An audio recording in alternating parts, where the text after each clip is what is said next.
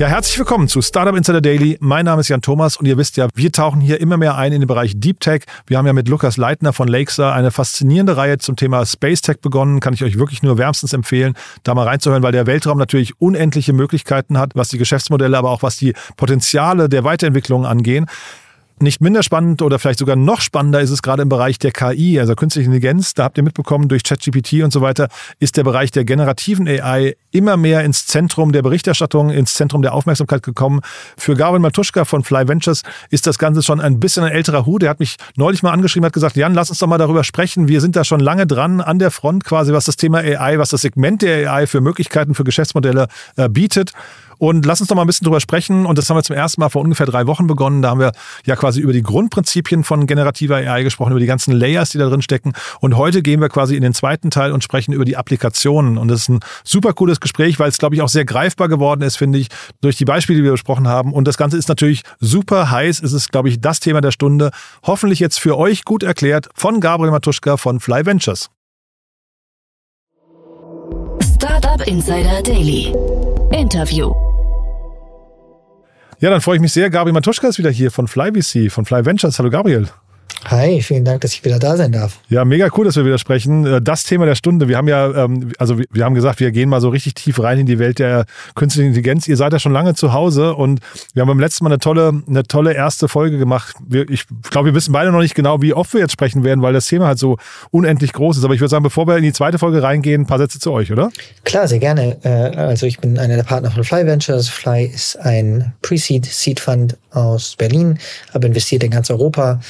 Und wir haben so ein bisschen die Mission, der, der erste Investor, äh, das allererste Geld in eben sehr, sehr technische Founder zu sein, die sich an komplexe Probleme dran trauen und in den vergangenen vier, fünf, sechs Jahren hat das eben auch bedeutet, dass wir relativ viel in, in AI investiert haben. Und das ist ja, wie gesagt, gerade das Thema der Stunde, gerade dieses Thema Generative AI ähm, ist jetzt irgendwie durch ChatGPT und OpenAI und sowas wirklich, äh, also ich glaube, wir haben es letztes Mal besprochen, es ist so schnell gewachsen wie keine andere Anwendung der Welt äh, im, in der digitalen Welt jemals zuvor. Wir haben diese ganzen Layers besprochen, ne? wir haben äh, über Applications gesprochen, Models, Tooling, Infrastructure. Also wer sich das nicht angehört hat, das ist eine gute, glaube ich, eine gute Vorkenntnis für diese Folge heute. Und heute wollen wir ja sprechen über den Bereich der Applications Applications und ich glaube, die ist es richtig zu sagen, das sind so die sogenannten Co-Pilots, ne?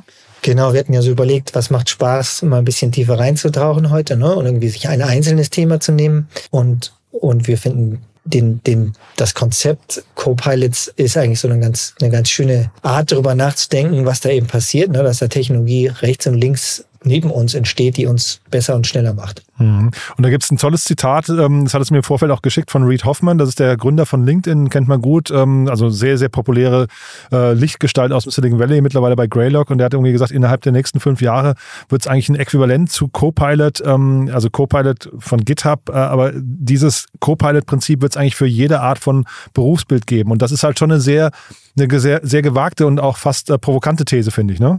Ja, total. Und kann man sicherlich an vielen Stellen heute noch sich gar nicht ganz genau vorstellen, wie das genau aussehen wird an jeder Stelle. Aber darüber können wir heute ein bisschen reden, was es da schon gibt und was mhm. es vielleicht in Zukunft geben könnte. Lass uns mal vielleicht das Thema von GitHub mal vornehmen, weil ich glaube, das ist so das, das vielleicht das ähm, ja greifbarste von allen ne? und gleichzeitig auch eins, wo ich erstaunt war, als ich den Effektivitätsschub gesehen habe, ähm, der dadurch entsteht. Der ist so ungemein groß. Ich glaube, dadurch erschließt sich eigentlich schon relativ viel, was in diesem Bereich möglich sein könnte. Ne? Ja, ich glaube auch, dass so das, das beste Beispiel, äh, nicht zuletzt deswegen, weil es ja sich selbst sowieso schon Co-Pilot nennt. Ne? Also mhm. Also wir reden jetzt hier über über etwas, was GitHub gelauncht hat äh, und GitHub Copilot heißt. Und vor kurzer Zeit äh, haben sie announced, dass es noch ein Copilot X geben wird, was so die nächste Entwicklung davon ist. Und vielleicht irgendwie einmal kurz zum Erklären für diejenigen, die das noch nicht selber verwendet haben oder nicht selbst Software entwickeln.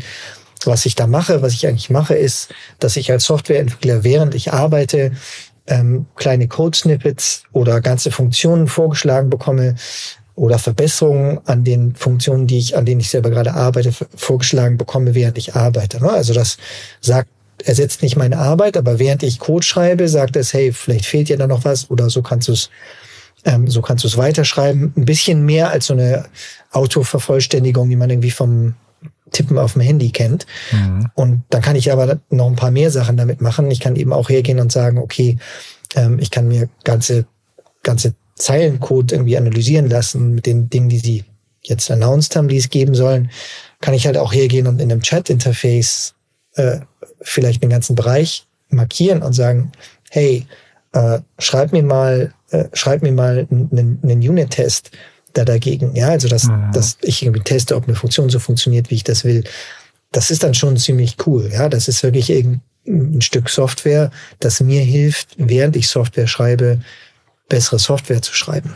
Der Pip Klöckner hatte im, im Doppelgänger-Podcast in einer der letzten Folgen mal irgendwie so gemutmaßt, was passiert denn eigentlich, wenn dann, äh, also Code, meinte er einfach, ähm, basiert ja heute quasi auf dem menschlichen Verstand und was passiert denn, wenn irgendwann die Maschine anfängt, besseren Code zu entwerfen? Jetzt gar nicht Code im Sinne von nur die Programmierzeile, sondern vielleicht eine eigene Programmiersprache entwirft, die dann auch nur noch die Maschine versteht. Ne? Mhm. Eigentlich ganz spannend. Ich glaube, von diesen ganzen AGI-Sorgen äh, sind wir noch ein Stückchen entfernt. Ne? Mhm. Das äh, dauert noch ein bisschen. Jetzt gerade, glaube ich, geht es eben wirklich noch darum, wie, wie eben so Co-Pilots funktionieren können, die uns besser machen, nicht die uns ersetzen. Und dieses besser machen, ähm, also ich will, bin wirklich, bin ein großer Fan von AI und versuche dieses Dystopische auch immer auszublenden. Aber der Weg von, ich sag mal, Assistent in so einem Fall zu Überwacher, also wirklich zu gucken, ist derjenige eigentlich ein guter Programmierer, ja, äh, bis hin zu Substitut, also zu sagen, ich ersetze den, der da irgendwie so halb guten Code schreibt. Ist das für dich ein weiter Weg? Also erstmal ist das sicherlich natürlich immer ein gradueller Weg, ne? Äh, und, und heute sind wir da eher am Anfang. Ähm, dann gibt es, glaube ich, noch einen ganz anderen Aspekt dazu, der sagt, ähm, ne, das, das ist ja, im Zweifel ist das besser, wenn mehr Menschen mehr oder viel schneller Software schreiben können oder wenn überhaupt es mehr Softwareentwickler gibt, die Software schreiben können, die vielleicht einen prozentual geringere Wertschöpfungstiefe an, äh, an dem Code haben, den, den sie, den sie produzieren, als das jemand hat, der das heute irgendwie ganz ohne Hilfe machen würde. Aber das ist ja alles fein, solange es irgendwie einen riesigen Engpass noch gibt an Menge von Menschen, die Software schreiben können. Mhm. Ne? Ist ja nicht so, dass wir davon zu viele haben, sondern viel zu wenige. Also ich persönlich und wir bei Flyer als Investoren äh, sehen da jetzt momentan nicht die, die Auslöschung des Softwareentwicklers für uns, sondern eher hey, da gibt's große Engpässe in, in der Gesellschaft und die können wir damit ein bisschen beheben. Ich finde das, wie gesagt, auch selbst das, ähm, also ich will jetzt hier nicht den ganzen Programmierern der Welt Angst machen, das betrifft ja auch letztendlich alle Berufsbilder. Ähm, aber ich finde, wenn der Mensch mehr leben kann und weniger arbeiten müsste, das fände ich jetzt irgendwie auch kein, kein total äh, schlimmes Zukunftsbild. Ne? Weil das Gleiche könnte ja hier auch für einen, ich sag mal, für einen Anwalt oder so äh, oder einen Richter, ne? könnte ja auch sein, der hat am Anfang einen Assistenten, der dann aber immer schlauer wird und den Menschen eigentlich durch den Wissensvorsprung auch äh, abhängen könnte. Ne? Irgendwann sicher ja. Mhm. Äh, ich glaube, da sind wir noch ein kleines Stückchen weg von, aber klar, also möglich ist das, dass das irgendwann so kommt. Mhm. Und ähm, dieses ganze, sag mal, GitHub äh, Copilot, das ist eine, äh, eine Ecke, die ist aber jetzt schon da, die ist greifbar und da sieht man auch wirklich, dass da sehr, sehr, also ich habe es ja vorhin gesagt, ich glaube, ich habe mal gelesen, 40 Prozent äh, Effizienz äh, bei Programmieren. Das ist halt schon wirklich auch ein sehr gutes Argument für die Integration von AI in den aktuellen Alltag, ne, in, ins aktuelle Arbeitsleben. Genau, ich mag so Beispiele ganz gern. Ne? Wir werden ja beim letzten Mal äh, so ein bisschen herummeandert über den ganzen Stack und was es da alles gibt. Und dann klingt das manchmal so, wie wenn man sich erstens Sorgen machen müsste und zweitens klingt das manchmal sehr abstrakt und weit weg, weil man sich gar nicht so mhm. vorstellen kann, was könnte das denn wirklich sein. Und hier ist das, glaube ich, ein sehr schönes Beispiel, dass für jemand, der heute, heute Softwareentwickler ist, die haben da relativ gute Daten erhoben. Wir haben, glaube ich, mit bisschen über 2000 Softwareentwickler mal getestet, was, was sagen die dazu und, und der allergrößte Teil, ich glaube fast 75 Prozent oder sowas sagte, sie finden, sie finden ihre Arbeit befriedigender, wenn sie so arbeiten. Mhm. Ähm, und ich glaube, das, das macht das aber alles so ein bisschen realer. Ja? Also wenn wir über Co-Pilots reden, die es für viele Professionen geben mag, dann ist es sicher am einfachsten erstmal über die zu reden, wo es das halt erstes gibt und nicht überraschend äh, gab es das eben sehr, sehr früh für Softwareentwicklung. Und auch hier wieder spannend, ne? wir haben ja letztes Mal über OpenAI so ein bisschen gesprochen, äh, auch, äh, da Microsoft äh, ziemlich weit vorne. GitHub ist auch ein Microsoft-Thema, ne? also gehört auch zu Microsoft, glaube ich, seit fünf Jahren oder sowas. Finde ich spannend. Die haben sich da irgendwie so von einem, äh, weiß nicht, von einem äh, eher angeschlagenen Konzern vor noch 10, 15 Jahren wirklich zu so einem Vordenker, Vorreiter mitentwickelt. Ne? Absolut. Und es wird noch krasser an der Stelle, ne, weil den, den halt auch VS Code gehört, wo irgendwie was viele verwenden, um, um eben Software zu schreiben. Mhm. Also auch noch das Interface, in dem viele Entwickler arbeiten. Ähm, ja, die, die haben sich da ziemlich toll positioniert. Mhm. Was gibt's sonst noch für, für Themen in der Richtung? Also wenn man jetzt mal äh, GitHub verlässt, sondern sich nochmal die anderen Bereiche anschaut? Ich glaube so einfach nur, wenn man die Dinge nimmt, die jetzt aus den letzten Wochen sind. Ne? Da hat Adobe Firefly vorgestellt, ähm, was für jemanden, der kreative Arbeit macht, äh, also typischerweise sich jetzt nicht so sehr irgendwie in, an GitHub und Softwarecode denkt, sondern vielleicht eher in Grafiken, Bildern, Freistellen, was man sonst so macht, die ihm gesagt haben, okay, wir, wir integrieren einiges von diesem ganzen AI-Image-Generierung, was wir von DALI kennen oder Midjourney kennen, ähm, in ihre, in ihre Adobe-Produkte über Zeit. Ne? Also dann gehe ich halt her und sag, was ich weiß, ich, ich mal mit einem Stift ein, ein Logo äh, und dann, das sind die Demo-Videos, die sie gezeigt haben. Das ist, glaube ich, noch nicht live. Live, und dann mache ich mit einem Stift ein Logo und sage, okay, zeig mir mal das in den acht Varianten. Ähm, das ist natürlich schon auch ziemlich stark und ein ganz anderes Beispiel, was und ich weiß nicht, wie, wie real und wie schnell das ausgerollt werden wird, aber was für sicherlich die allermeisten Hörer der, der, das, das zugänglichste Produkt ist, dass, dass die auch bei Microsoft äh, 365, also diese ganzen Office Suite, äh, ich glaube letzte, vorletzte Woche vorgestellt haben, was es denn da alles geben soll, ne? wo man dann jetzt sagt, okay, ähm, die, die Demos, die die da gezeigt haben, sind halt so, äh, Jan äh, will eine, eine Einladung für, für äh, sein Kind produzieren und das schreibt mir das irgendwie die Einladungs-E-Mail und dann willst du da eine kleine Präsi machen. Bitte nicht fragen, warum man eine Präsi machen will, wenn man einen Geburtstag für seine Kinder organisiert. Aber okay, Aha. ist vielleicht was Amerikanisches auf jeden Fall. Ja, genau. genau, wollen die, zeigen sie halt dann, dass sie dann eben äh, mit ein paar kurzen Hinweisen, die die automatisch eine, eine, eine PowerPoint-Präsentation zusammenstellt. Ähm, also eben auch hier wieder die Idee zu sagen, ich gebe ein bisschen Text und, und eine Maschine hilft mir aus Text äh, mal, mal zwölf Slides zu produzieren. Hm. Ich ähm, hatte mit Enrico Mendes, ich weiß gar nicht, ob du das ähm, mitbekommen hast, es gab von Adept, äh, hießen die eine Runde in den USA, so eine 350 Millionen Runde, sehr, sehr spannendes Unternehmen. Ja. Und da habe ich mit ihm ein bisschen drüber gesprochen, weil was ich da so, so interessant dran fand, die ersetzen ja relativ viele Funktionalitäten, die man eigentlich normalerweise mit Photoshop machen würde. Ja, also weil wir jetzt gerade auch über Adobe gesprochen hatten. Und ähm, wer Photoshop kennt, äh, und ich bin so Gelegenheitsnutzer, ich nutze das jetzt immer, also immer wieder, aber jetzt auch nicht äh, täglich mehrere Stunden. Aber das ist halt so, das, das bisschen ähnlich wie bei Excel und so, das schlägt dich mit seiner Funktionalitätsvielfalt. Und sowas hinterher einfach über Sprache machen zu können, so das Beispiel, was du gerade genannt hast, ne? dann einfach zu sagen, mach mir bitte das so und so und gar nicht mehr zu wissen, ist das im dritten Untermenü jetzt auf, auf äh, keine Ahnung, äh, Tab 17 oder Tab 18. Ne? Also so ein Programm nicht mehr beherrschen zu müssen, um trotzdem zum richtigen Ergebnis zu kommen, finde ich schon eine schöne, schöne Vorstellung eigentlich. Ja, total. Plus, ich glaube, der andere Teil, der da halt auch auffällt, und das dann, da kann man, glaube ich, so ganz schön den Bogen spannen zwischen dem, was wir, über was wir bei GitHub geredet haben.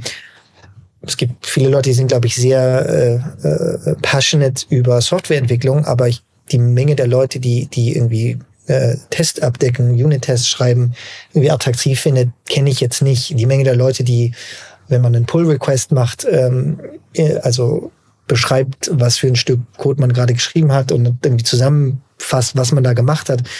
Die Menge der Leute, die das irgendwie genießen, das zu schreiben, ist wahrscheinlich gering. Und gleichzeitig ist es eben auch wahrscheinlich bei, wenn ich äh, ein Logo freistellen muss, vielleicht ist das gar nicht die die Aufgabe, die ein herausragender Designer wahnsinnig gerne in einem, in einem, in einem Adobe Suite macht. Und ja, was du, glaube ich, merkst, ist, dass du eben einzelne Teile, und ich glaube, da ist das Wort Copilot ganz gut, einzelne Teile von so einer Arbeit daraus löst. Und wie ist das denn eigentlich? Sind das dann hinterher, weil du hast jetzt relativ viele Beispiele genannt, so mit Adobe, Microsoft und so weiter. Ähm, äh, Google ist ja, wurde jetzt auch irgendwie äh, mehrfach genannt in der letzten Zeit. Ähm, da integrieren sich quasi äh, äh AI-Erweiterungen in die bestehenden Setups. Ist das hinterher der Weg, weil man halt also das Thema Distribution braucht oder gibt es dann hinterher auch so Standalone-Lösungen? Äh, sehr gute Frage. Ich glaube, es gibt schon Leute, die die äh, Standalone-Lösungen machen oder an Standalone-Lösungen arbeiten. Ähm, es gibt irgendwie Legal Co-Pilots, gibt es in Amerika eine Company, die äh, OpenAI als die haben so eine Startup-Fund gerade investiert hat. Ähm, es gibt äh, eine Company in Frankreich und andere Company in, in New York, die die das für, für Ärzte im Krankenhaus macht, ja, und sagt, okay, der, der Arzt macht irgendwie seine Visite, ähm, das wird aufgezeichnet, was der da sagt, und das soll, habe ich noch nicht live gesehen, wie es funktioniert, aber das soll eben dann ähm, allerlei Dokumente, die man, die man dort äh, normal, normalerweise ausfüllen muss. Ich bin kein Arzt, ich weiß nicht, wie das mhm. geht, ähm, von alleine befüllen. Ich glaube, der Grund, wieso es das ist eine Hypothese, weiß ich mhm. nicht, aber der Grund, wieso es eben so Standalone-Lösungen in einigen Bereichen gibt, ist halt überall dort, wo es vielleicht noch nicht so gute bestehende äh, große Software-Tools gibt, die das ganz natürlich in sich integrieren. Ne? Das ist sicherlich in, in GitHub und VS Code besitzend sehr viel schwieriger, da was Neues zu bauen, dass das jetzt kann und damit konkurriert, ähm, versus halt irgendwie in, in, in, in Vertikalen, wo es eigentlich gar keine gute aktuelle Softwarelösung gibt. Da gibt es bestimmt äh, Raum für neue Unternehmen. Mhm. Weil mich hatte das jetzt diese Woche auch total fasziniert. Ähm, vor ein paar Tagen hat ja ChatGPT seine, seine Plugin-Lösung vorgestellt. Das finde ich auch nochmal einen sehr, sehr spannenden Gedanken, muss ich sagen. Ne? Also man merkt irgendwie, also diese Integration, deswegen habe ich auch gefragt, so Standalone versus quasi Plattformhoheit. Ne? Und du hast ja eben auch OpenAI Startup Fund, das ist ja nochmal ein spannendes Thema irgendwie. Ne? Also man merkt, da werden die Karten gerade komplett neu gemischt irgendwie. Das ist zumindest mein Eindruck. Ja, aber ich glaube, das Spannende für mich als Investor und für wahrscheinlich irgendwie alle Menschen, die Unternehmer sind, aber auch Leute, die in großen Unternehmen sind, ist, nur immer wenn so Karten neu gemischt werden, bedeutet das ja auch, dass man ganz neue Unternehmen starten kann. Mhm. Ähm, und oder auch, dass Leute ganz neue Unternehmen starten können, weil sie vielleicht äh, dreimal zu schnell oder mit einem Drittel weniger Softwareentwicklern ähm, selbst ein Unternehmen starten können. Mhm. Das hat ja ganz viele Effekte und äh, Effekte, Effekte, äh, also die hm. Second Order Effects, mhm. wie auch immer man das im Deutschen sagt, ähm, die auf die wir gerade, glaube ich, erst anfangen zu reagieren oder wo wir merken, dass uns das bewusst wird, was, was das alles mit sich bringt. Ja, total spannend. Und ich meine, wenn viel Geld reinfließt in den Bereich, heißt es ja auch, der Bereich kommt tendenziell einfach schneller voran. Ne? Und vielleicht, lass uns da vielleicht mal so ein bisschen von oben noch drauf gucken. Was siehst du da hinterher für so, ein, so eine Gesamtmotivation oder auch wo, wohin kann das führen? Hm. Also Erstmal glaube ich, ist, ist die Metasicht, die, die wir zumindest bei Fly haben, wo wir uns relativ viele von diesen Copilot-Anwendungen anschauen, dass das Spannende, glaube ich, ist, dass man langweilige, immer gleiche Teile einer ansonsten anspruchsvollen Arbeit äh, so bisschen nach unten drückt und dass das äh, im Zweifelsfall Leute einfach zufriedener macht. Vorhin mhm. die, die Studie, auf die ich vorhin äh, einging, die, die GitHub gemacht hat mit eben, glaube ich, 2000 GitHub Copilot äh, Softwareentwicklern, die, die sagt, 88 Prozent der Leute haben gesagt, sie fühlen sich produktiver, wenn sie das verwenden. Das ist jetzt eine subjektive Wahrnehmung, aber das ist trotzdem ja ein extrem hoher Wert. Mhm. Also wenn wir, wenn wir hier Dinge entwickeln, wo bei diesem speziellen Copilot irgendwie der überwältigende Teil der, der Nutzer sagt, hey, sie sind zufriedener und sie sind produktiver, wenn sie das jetzt machen, dann ist es wahrscheinlich wünschenswert, dass man irgendwie so eine Art von Erlebnis, in Anführungsstrichen, äh, auch in ganz anderen Jobs erreicht. Ja? Mhm. Ähm, und wir brauchen das ja auch. Also wir, wir finden das gut, wenn das passiert. Mhm. Ja, ich finde das äh, spannend. Ich hatte ähm, von Magnus Rote neulich, äh, von Merantix hatte ich einen Vortrag gehört. Das fand ich auch ganz spannend. Die haben ein, ein Projekt, ich glaube Ware heißt es, bin ich nicht mehr ganz sicher. Ähm, da geht es um ähm, Brustkrebsdiagnostik. Und wenn ich die jetzt gerade äh, folgen konnte, wenn man, also ne, Brustkrebsdiagnostik, da kann die Maschine irgendwie, die AI, Brustkrebs äh, zuverlässiger und früher erkennen als der Mensch. Und dann auf der anderen Seite, also ne, das ist quasi das Thema Diagnostik. Und auf der anderen Seite hast du das Thema Bürokratie, was du gerade angesprochen hast, was man vielleicht auch noch wegnehmen kann kann von so einem Arzt. Das bedeutet ja, vorne und hinten nimmst du unglaublich viele Dinge weg, die vielleicht einfach nicht in der Kernkompetenz eines Arztes liegen ähm, und auch liegen sollten. Und er kann sich eigentlich um das kümmern, worum er sich kümmern möchte, nämlich um den Patienten. Ne? Genau, ganz genau. Ich glaube, das ist das, das ist ja das Spannende. Und dann, dann ist das, ich bin auch, auch bin jetzt auch niemand, der der diese Art von Analysen als Arzt je gemacht hat. Mhm. Aber ich kann mir vorstellen, dass man äh, auf einem auf einem Röntgen, MRT oder sonst was Bild äh, mit dem bloßen Auge etwas zu erkennen, dass das dass das vielleicht gar nicht die erfüllendste Aufgabe ist, die man als ja. Arzt hat. Vielleicht ist es ja spannender, wenn ein Stück Software signalisiert, hier, das könnte Brustkrebs sein. Und dann kann ich mich irgendwie mit einem Patienten die neun Minuten, die ich extra habe, äh, verbal austauschen. Das mhm. findet im Zweifel ein Patient auch angenehmer, als wenn ich als Arzt die Zeit von einem und die Zeiten mögen jetzt komplett falsch sein, ja. Ich habe so, mhm. so eine Arbeit noch nie gemacht. Aber äh, ist, glaube ich, net positive für die Menschheit, wenn wir, wenn wir das schaffen, solche Arten von Co-Pilots zu etablieren. Also ich habe mich jetzt gerade unlängst mit einer Chirurgin unterhalten, die sagte so, äh, ihre Zeit, also ihre Arbeitszeit 40 Prozent ungefähr äh, ist Bürokratie. Das klingt schon heftig, muss ich sagen. Ne? Ähm, und äh, also wenn man den Teil vielleicht so ein bisschen, weil das ist auch, ich glaube, für jeden, der, der das ist wahrscheinlich, ich stelle mir das so vor, wie Steuererklärung macht auch keiner gerne. Weißt du, dass, wenn du das jetzt jeden Tag 40 Prozent deiner Arbeitszeit machen müsstest, äh, total frustrierend. Da, dann wird man eher, weiß nicht, müde, was seinen Job angeht. Und wenn man das so ein bisschen dämpfen könnte, ähm, vielleicht das als Brücke auch zu dem Zitat von Reed Hoffman. Ne? Äh, eigentlich ist es ja cool, wenn jeder so einen Co-Pilot hat, der einem solche Sachen abnimmt. Ne? So, so ein, ähm, nennen wir es mal einen positiv äh, ausgedrückten, einen, einen, einen, technischen, ja, ich will jetzt gar nicht das Wort Sklave, ist so ein blöder, blöder Begriff, aber äh, ne? also wirklich jemanden, der einen einfach den, den Teil, der einem keinen Spaß macht, abnimmt, dann ist man ja nicht zwangsläufig arbeitslos, sondern man hat eigentlich ein, vielleicht ein erfüllteres Arbeitsleben eigentlich hinterher, ne? Ja, absolut. Äh, also ich glaube wirklich nicht, dass die Konsequenz ist, wir, wir laufen alle in die Arbeitslosigkeit. Und ich glaube, die Konsequenz ist, dass das ja hier auch im, im Gegensatz zur äh, industriellen Revolution nicht, nicht ähm, Jobs gerade angreift, die, die typischerweise ähm, am untersten Ende der, der, des typischen Einkommens ist. Nur das sind ja irgendwie Software-Developer, haben wir jetzt geredet, Anwälte, Ärzte, das ist typischerweise nicht das unterste Drittel. Ähm, also eigentlich ganz spannend zu sagen, dass man hier merkt, dass, dass so Knowledge Worker äh, oder Arbeit von Kreativen sich verändert und effizienter gemacht wird, aber eben nicht nur effizienter gemacht wird, sondern ja, aus unserer Sicht ist das, wenn man so ein bisschen eine Metasicht daraus hat, wir glauben, dass wir das brauchen als Gesellschaft. Wir mhm. glauben, wir brauchen Wachstum als Gesellschaft und Wachstum ist in den allermeisten Modellen einfach auch als Produktivitätsgewinn messbar. Äh, und ich glaube, all das brauchen wir. Ne? Wir brauchen herausragende Softwareentwickler, um viele der Herausforderungen unserer Zeit zu lösen. Also wir sind extrem bullish bei dem, was Co-Pilots in ganz, ganz vielen unterschiedlichen äh, Vertikalen bringen können. Mhm. Also Wachstum, ich finde auch Fortschritt, wie gesagt, dabei total. Also ne, das ist das Beispiel mit ähm, äh, Vara, hier Brustkrebserkennung und sowas, das ist jetzt nicht zwangsläufig nur, nur Wachstum, sondern vielleicht auch wirklich, dass, dass es, da wird so eine neue Wohlstandsebene vielleicht dadurch auch oder eine Gesundheitsebene erreicht. Wenn du dich jetzt heute Abend irgendwie in der Bar irgendwie mit einem Anwalt oder mit einem Grafikdesigner unterhalten würdest, was würdest du denen raten? Also weil zweifelsohne verändern sich ja die Berufsbilder in den nächsten fünf Jahren. Da hat ja Reed Hoffman wahrscheinlich schon irgendwie auch ein bisschen einen Punkt. Ne? Was, wie, wie soll man sich darauf einstellen?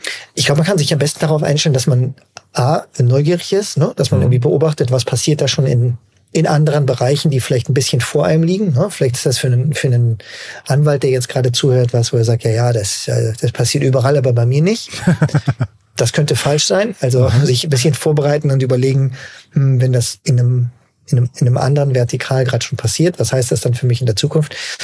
Ja, und das andere wenn man so ein bisschen längere Sicht hat, wahrscheinlich bedeutet das irgendwann auch, dass man Leute anders ausbildet äh, und dass man, egal in welchem, in welchem Bereich man unterwegs ist, äh, wahrscheinlich doch wieder auf, auf viele von diesen AI-Lösungen treffen wird. Also wir werden alle in fast jedem Bereich einen, einen, wahrscheinlich einen Job haben, der der irgendwie eine Softwarekomponente hat oder zumindest unterstützt ist von der Softwarekomponente. Selbst die, die verzweifelt versucht haben, weit weg von ähm, äh, Computer Science zu bleiben. Hm.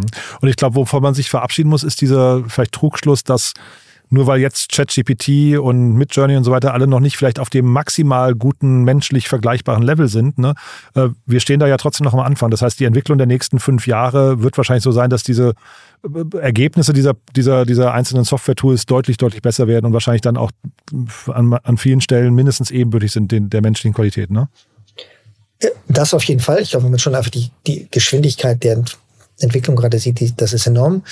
Ähm, wie, wie schnell die Dinge besser werden, also nur bei dem GitHub Copilot Beispiel zu bleiben, das, das, mhm. das ist schon irgendwie auch rapide besser geworden in sehr kurzer Zeit. Aber ich glaube, während es besser wird, muss man trotzdem eben nicht Angst haben, dass es so schnell einen ersetzt ne, soll, sondern es wird einen nur besser machen, nicht einen zusehends ersetzen. Sehr, sehr cool. Und dann sagt vielleicht nochmal zum Schluss, in welche Richtung guckt ihr jetzt gerade am meisten? Was sind so die Themen, die, die also ne, jetzt haben sich ja, wie gesagt, die Karten mischen sich neu. Äh, generative AI ist da total auf dem Vor. Also für, für euch vielleicht nicht, für euch vielleicht ein alter Hut, ne? Aber äh, jetzt, also sagen wir vor dem Massendurchbruch oder gerade im Massendurchbruch, wo guckt ihr gerade hin? Was sind so die spannendsten Bereiche? Wir haben uns ja heute eben diesen, diesen Applikationsbereich äh, ausgesucht und das ist schon einer, den wir extrem spannend finden, aber ich glaube auch einer, in dem wir alle Investoren äh, gerade erst lernen, entlang der Fragen, die du vorher gesagt hast, hey, was wird denn da jetzt möglich sein oder was nicht? In welchen, in welchen Industrien oder Vertikalen ist das so, dass die bestehenden Lösungen eigentlich nur einfach nur besser werden und mhm. wo, wo ist vielleicht eine Möglichkeit, was ganz, ganz Neues zu, zu bauen, in das wir investieren können. Das interessiert mhm. uns sehr. Ähm, aber da muss man wahrscheinlich auch jetzt wieder die nächsten 100 Beispiele sehen und sich dann irgendwie ein, zwei rauspicken, wo man denkt, okay, ja, das ist es. In dem mhm. Prozess sind wir da gerade noch. Und merkst, merkt ihr schon, dass die ähm, Runden oder die Erwartungshaltung der Gründer jetzt auch irgendwie ähm, äh, höhere Bewertungen zu erzielen? Also steigt das gerade an? Also ist da mehr Competition im Markt, wo ihr vorher vielleicht noch ein bisschen mehr alleine wart? Äh, alleine waren wir wahrscheinlich nie, aber ich glaube, es war lange Zeit so, dass man mit diesen Dingen, äh, wenn man anfing darüber zu reden, haben andere Leute versucht, den Raum zu verlassen, äh, weil sie sich irgendwie potenziell gelangweilt haben. Da ist ja eine Form das von alleine sein dann, ne? ja? wenn Leute innerlich schon sagen, ja, ist, oder so, die genau. Tür. Ne? Ähm, aber ich glaube, es gab immer Leute aus den USA, die sich da viele Dinge angeschaut haben. Was wir schon merken, ist, ehrlich gesagt, noch nicht so sehr mit europäischen VCs, aber es gibt schon sehr viele sehr, sehr gute amerikanische Investoren, die, die das eine, eine ganze Zeit ähm, sehr aktiv verfolgen, um immer wieder auf das Wort GitHub zurückzukommen. Es gibt zum Beispiel einen Fund von, von dem früheren GitHub CEO Nat Friedman, der ähm, auch sehr nah in diesem ganzen OpenAI-Thema ist, der sehr aggressiv in ganz Europa auch schon in solche Sachen investiert. Ich bin immer nicht ganz sicher, wie viel das irgendwie so den, den lokalen Playern überall schon bewusst ist. Und sag doch vielleicht nochmal einen Satz, weil wir gerade über Funds reden, zu dem OpenAI Fund. Das ist ja auch nochmal spannend, äh, dieser Startup Fund von denen. Ähm, ist das, sind die nur in den USA aktiv oder ist das ein Thema, das auch hier rüber schwappen könnte, dass jetzt so, ich sag mal, das nächste Aleph Alpha oder sowas von denen auch angesprochen wird? Äh, also ich weiß nicht, was deren Strategie ist, aber wir haben sehr wenig Sorge davor, dass äh, OpenAI da jetzt die Meta-Krake wird, die versucht, alle diese Sachen selber zu machen. Mein, mein Verständnis ist, die machen das ein bisschen, dass sie da eben zum Beispiel in so eine Company, die so ein Legal Copilot startet, investieren. Auch so ein bisschen, um zu zeigen, dass es unterschiedliche vertikale Anwendungsfälle davon gibt. Ich glaube aber, dass sie schon sehr fokussiert sind auf das, was sie da im Kern gerade produzieren und nicht, dass sie versuchen, ähm, jede vertikale Lösung irgendwann selbst zu besitzen. Das ist zumindest das von, von, dem, was wir hören, von den Leuten, die da ein bisschen näher dran sind, ganz und gar nicht das, was, was man dort vorhat. Also da haben wir jetzt nicht Sorge, dass das, hm. dass das das Ziel ist. Hm. Du, dann vielleicht allerletzte Frage noch. Es, es gab jetzt so einen ganz ähm, äh, spannenden, offenen Brief ne, von Elon Musk, Steve Wozniak und so weiter. Ich glaube, insgesamt über 1000 Leute haben den unterschrieben. Die, äh, also wenn ich es richtig verstanden habe, ist das der Grundtenor einfach, die die, weil wir haben ja gerade über Geschwindigkeiten gesprochen, die Geschwindigkeit ist gerade zu schnell. Da passiert zu viel auf einmal, was man vielleicht, also interessanterweise ist ja Elon Musk so ein bisschen zu einem AI-Skeptiker sogar geworden, ne? obwohl er ja, glaube ich, OpenAI mitgegründet hatte, wenn ich richtig, wenn ich richtig informiert bin. Ähm, wie, guckst, wie guckst du da drauf? Muss man da mal kurz äh, innehalten, Pause äh, drücken und, und durchatmen oder äh, gibt es Leute, die das auch im Griff haben und notfalls einschreiten? Also erstens, das funktioniert, also wir sind da nicht ganz so überzeugt, äh, also ich persönlich nicht und wir als Firma so überzeugt, dass das jetzt irgendwie dann dann äh, Stopp der Forschung für die nächsten sechs Monate geben sollte oder keine Entwicklung weiterer Models. Das war, glaube ich, jetzt der Zeitraum. Ne? Sechs Monate, das ist so, ja. so ja. ja, ich glaube, das ist, also meine Wahrnehmung ist, das ist bisschen so eine Überreaktion auf, äh, ja, es ist irgendwie intellektuell anspruchsvoll, dass man gefühlt alle zwei Wochen über irgendwas Neues berichtet, was man sich vor zwei Wochen nicht vorstellen konnte, dass möglich ist. Ähm, und ich glaube, dass das immer, wenn sowas passiert, ne, dann, dann, dann fangen verschiedene Menschen an, so ein bisschen skeptisch zu werden, dass das nur gerade Elon Musk macht. Ich kenne ich jetzt persönlich nicht, äh, aber von dem, was man so wahrgenommen hat, hat er sonst äh, schon eine relativ hohe Taktrate in, in Arbeit äh, gelegt. Ist vielleicht überraschend, aber auf der anderen Seite ähm, ist er jetzt auch nicht unbekannt dafür, dass er irgendwie überraschende Wendungen in seinen Meinungsäußerungen bringt. Schön gesagt. Also wir mhm. würden das jetzt irgendwie nicht überinterpretieren, was mhm. da Leute sagen. Ich glaube, Fortschritt hat sich da noch nie aufhalten lassen können und mhm. das ist schon alles noch unter, unter Kontrolle. Das gesagt habend, es ist ja jetzt auch nicht so, dass irgendwie niemand auf der regulatorischen Seite über solche Sachen nachdenkt. Also vielleicht machen wir irgendwie eine nächste kleine Serie mal zu allem, was mit diesem European AI Act kommt, mhm. was die Regul Regulatorik damit sich bringt. Da denken schon ein paar ganz schlaue Leute drüber nach und ich glaube, das wird auch kommen an den Stellen, wo wir, wo wir ja an die Ecken kommen, wo man merkt, oh, da muss man sich Gedanken machen, ob man da irgendwie auch regulatorische Grenzen zieht. Aber das wird ganz sicher so oder so kommen. Da brauchst keinen Brief dafür. aber nee, sehr cool. Also ich, ähm, um auch hier positiv zu enden, du hast ja gerade gesagt, alle zwei Wochen passiert etwas, was man sich vor zwei Wochen noch nicht vorstellen konnte. Ich meine, das kann man kritisch sehen, das kann man aber, glaube ich, in der jetzigen Phase noch sehr, äh, weiß nicht, excited, also irgendwie so, so begeisterungs, begeisternd sehen. Ne? Ähm, also ich glaube, das äh, eint uns wahrscheinlich alle, die wir an der, der technologischen Front hier zumindest so ein bisschen äh, mitbegleiten dürfen. Das ist schon eine coole Zeit, in der wir gerade leben, diesbezüglich zumindest. Ne? Absolut. Und das ist ja auch schön, sowas einfach mal nur genau so sagen zu können, ohne es gleich mit Angst zu füllen. Sehr cool. Du, Gabriel, es war ein tolles Gespräch, muss ich sagen. Hat wieder großen Spaß gemacht. Ähm, vielleicht zum Schluss nochmal äh, deinen Call vor Startups oder ähm, Inbounds. Wer darf sich bei dir melden? Gern jeder, der sich daran gerade versucht, darüber sprechen möchte, Ideen hat, einfach Gabriel at fly.vc. Ähm, wir sind super, super offen. Und auch wenn jemand erst in, in drei, vier, fünf Monaten irgendwie bereit ist, wirklich mit irgendwas loszulegen und ein bisschen über Dinge sparen will. Wenn man sagt, man ist der First Check Investor in Companies, dann, dann bedingt das ja auch, dass wir mit jedem so früh wie möglich gerne sprechen möchten. Super. Ganz lieben Dank, dass du da warst, ja? Und dann bis zum nächsten Mal. Danke dir, bis bald. Tschüss. Bis dann, Gabriel. Ciao. Startup Insider Daily, der tägliche Nachrichtenpodcast der deutschen Startup-Szene. Ja, das war also Gabriel Matuschka von Fly Ventures und das war der zweite Teil unserer KI-Sonderserie. Ich fand's super spannend, muss ich sagen. Ich find's großartig, dass sich Gabriel die Zeit genommen hat, uns allen, also mir und euch, das Ganze hier so ja nachvollziehbar zu erklären. Ich fand's super cool. Wenn ihr in den Austausch gehen wollt mit Gabriel, ihr habt gehört, wie ihr ihn erreichen könnt. Ich glaube, er freut sich über jede Anfrage von spannenden Unternehmen. Und äh, ja, ansonsten, wenn es euch gefallen hat, natürlich die Bitte, empfehlt das gerne weiter, empfehlt gerne diese Folge weiter. Hört auch nochmal die erste Folge rein. Wir werden die auch auf jeden Fall verlinken. Und ansonsten, ja, danke fürs Zuhören. Euch einen wunderschönen Tag. Ich freue mich, wenn wir uns nachher wieder hören oder falls nicht nachher, dann spätestens morgen. Bis dahin, alles Gute. Ciao, ciao.